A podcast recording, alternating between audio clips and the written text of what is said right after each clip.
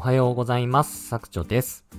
えー、今回は職場の忘年会をキャンセルしましたという話をさせていただきます。はい。ということで、えー、結構無益な回になりますけれども、どうぞお付き合いください。えー、っとですね、僕は今36歳で、えっと、社会人になってだいたい13、4年経ちます。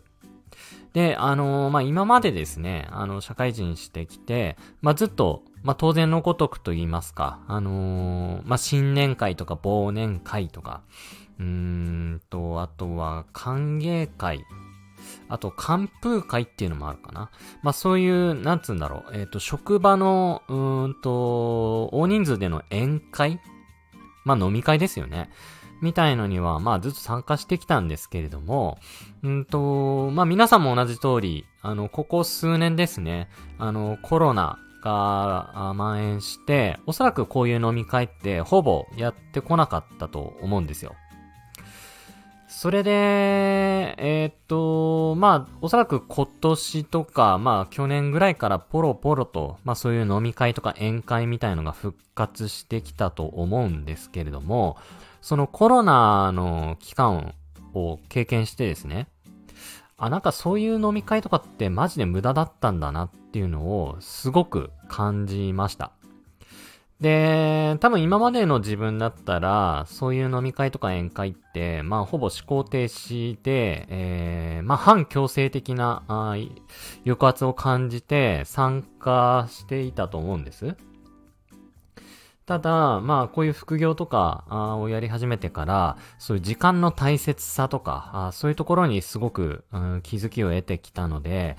うん、そういう無益なね、飲み会とかそういうのに、僕の時間を割いてる暇はないという考えでですね、もうほぼ積極的に、あのー、そういう宴会みたいのはキャンセルするようにしてます。ほとんど行ってないです。それで、あのー、そんなことやってて、職場内のコミュニケーションって問題ないんですかっていう人も、まあ、結構いると思うんですけれども、あの、正直ですね、全然問題ないです。まあ、というのも、あのー、まあ、なんだろうな、飲み会自体を全てキャンセルしてるわけじゃなくって、まあ、例えばその気の知れた中の、うん、職場の人とか、あとは価値観とかが共有できるような人。まあそういう人とは、あの積極的にコミュニケーションのために食事行ったりとか、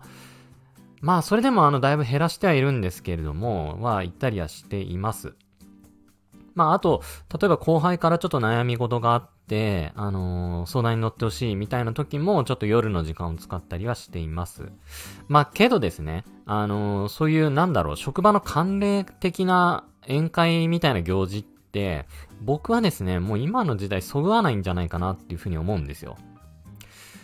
もちろんあの職場の、まあ、年配の人たち、まあ、40代、50代、まあ、50代ですかね。60代とか、まあ、そういう人たちにとっては、もうそういう職場の宴会とかで、えー、結束力を高めるとか、チームワークを高めるとか、まあそういうところでちょっとこう、上の立場の人が、うんと壇上に立って少し今年の抱負を語るとか、今年の振り返りを語、振り返りを語るとか、なんかそういうのが、大事みたいな価値観の人が、まあほぼ大半だと思うんですよ。多分99%の人がそういう人だと思うし、多分あの、社会人になった若手の人は、そういうのを経験すると、もうそれイコール、社会人なんだ。っていう風に認識してですね、ほぼ思考停止で参加してると思うんですけれども、全くそれって無意味だと僕は思ってます。まあ、あの、結局そんな宴会に参加してもですね、そこで何か非常に有益なことを得たっていう経験、僕ははっきり言ってないですね。まあもちろんあの上の方とこうコミュニケーション取れるチャンスはあるっていうところに何らかのメリットを見出せる方は参加できすればいいと思うんですけれども結局僕の今までの経験上ですね上の人がそういうことやってこう気持ちよくなってですねうんと結局話すことって俺の過去はこうだったみたいな武勇伝を語ったりとかうんとあとはどうだろうなちょっとうん、もう少し年齢層下がった40代の中間管理職とかの人と喋ると、結局酔っ払ってきたら愚痴ばっかりな聞かされて、うーん、なんかこう、なんだろうな。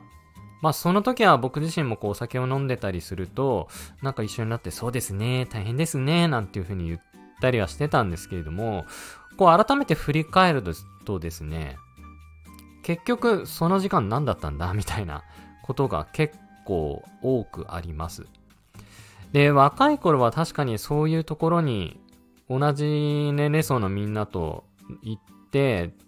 で、そういう宴会をや、過ごした後に、まあ、二次会で夜遊びに行くみたいのが結構楽しかったりしたんですけれども、結局、こう終電逃してタクシーで帰って、で、そんなことやってると平気で1万2万吹っ飛ぶじゃないですか。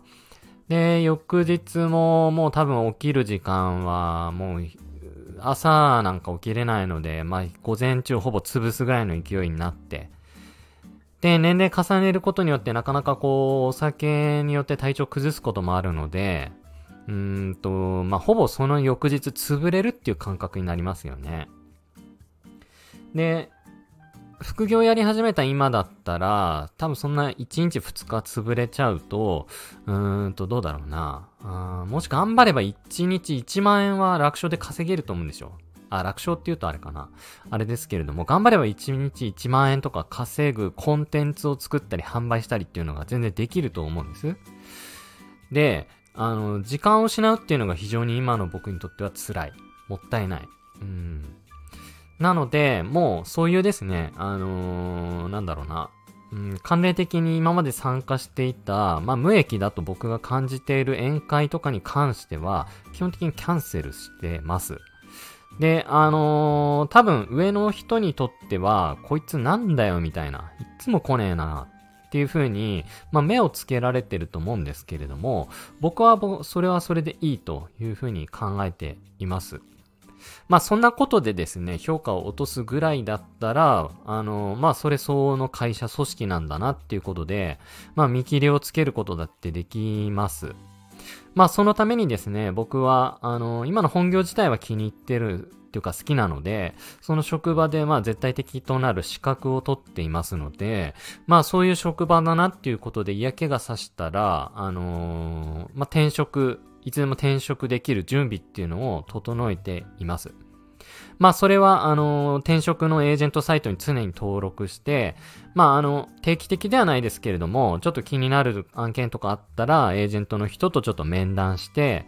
うんとどうでしょうかみたいな話をしたりとかですね、えー、最近の業界の動きとかをちょっとそういうとこで裏で掴んだりしています。まあこういう感じでですね、あの、会社に縛られない。まあ自分の方からあ環境を選ぶ。まあこういう選択肢をですね、持っていることによって、そういう飲み会を行かないとか、まあ上の人に目をつけられても、何も気にしないとか。逆にですね、そういう飲み会に参加しないと、もう、あ、こいつはもう飲み会参加しないよねっていうキャラが定着するので、あの、無理に誘われないとか、あそういう感じになってきます。で、あのー、まあ、それはそれで良くて、まあ、日頃はもう全力でパフォーマンスを、全力のパフォーマンスを披露していって、例えばお客さんからこう表彰されるとか感謝されるとか、まあそういうことをやっていけば、あのー、なんだろうな、企業内というか、うん、一、一人の社会人として評価されるので、自分自身の評価がプラスになるというふうに考えています。まあ、すなわちですね、あの、会社なんかに縛られて生きてるのはもうごめんだという話ですね。ちょっとかっこいいこと言っちゃいましたけれども。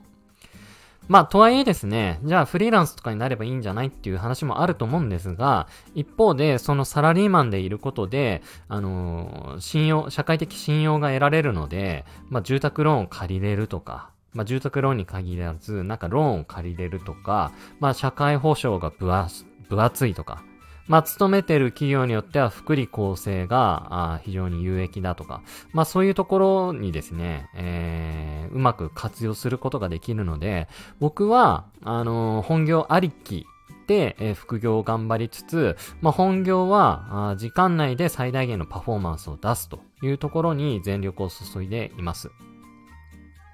まあ、これがですね、あの、コロナ禍を得た令和サラリーマンの正しい生き方なんじゃないかなっていうふうに僕は感じてます。もちろんですね、あの、反論はいっぱいあると思います。というか、あの、僕の考え方は非常に少数だと思いますし、こういう動きをしている人って僕の職場の周りではほぼいないです。なので、まあ、1%だっていう風に認識してるんですけれども、だからといってですね、あのー、なんだろうな、全体にこう溶け込むような動きっていうのは絶対にしたくないですし、僕は僕で副業の方も頑張って、えー、個人でのスキル、これを磨いていく。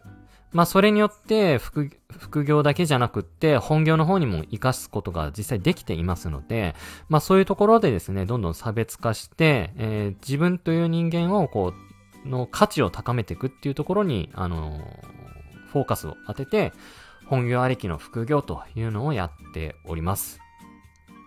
はい。ということで、ちょっと、あのー、話は長くなってしまったんですけれども、きっとですね、これを聞いてるサラリーマン、会社員の方は、あのー、ほぼ思考停止でそういう宴会とかに参加してる方も多いんじゃないかなっていうふうに思いますけれども、ちょっとそこ考えてみてください。本当にそれ参加するメリットありますか？っていうとこですね。はい。あの、そこに全然メリットあるよとか、あの、そもそもそういうのに参加するのが好きなんだよっていう方はですね、全然お構いなしに、あの、楽しんでいただければなというふうに思いますので、今回はあくまでも僕の価値観、考え方っていうところでお話をさせていただきました。もしですね、僕の話していることに共感してくださった方がいらっしゃれば、ちょっと一歩踏み出してですね、えー、そういうところに自分の時間を大切にするような動きに進んでいただければというふうに思います。はい。ということで、えー、今回の話は以上となります。ここまで聞いてくださり、本当にありがとうございました。失礼いたします。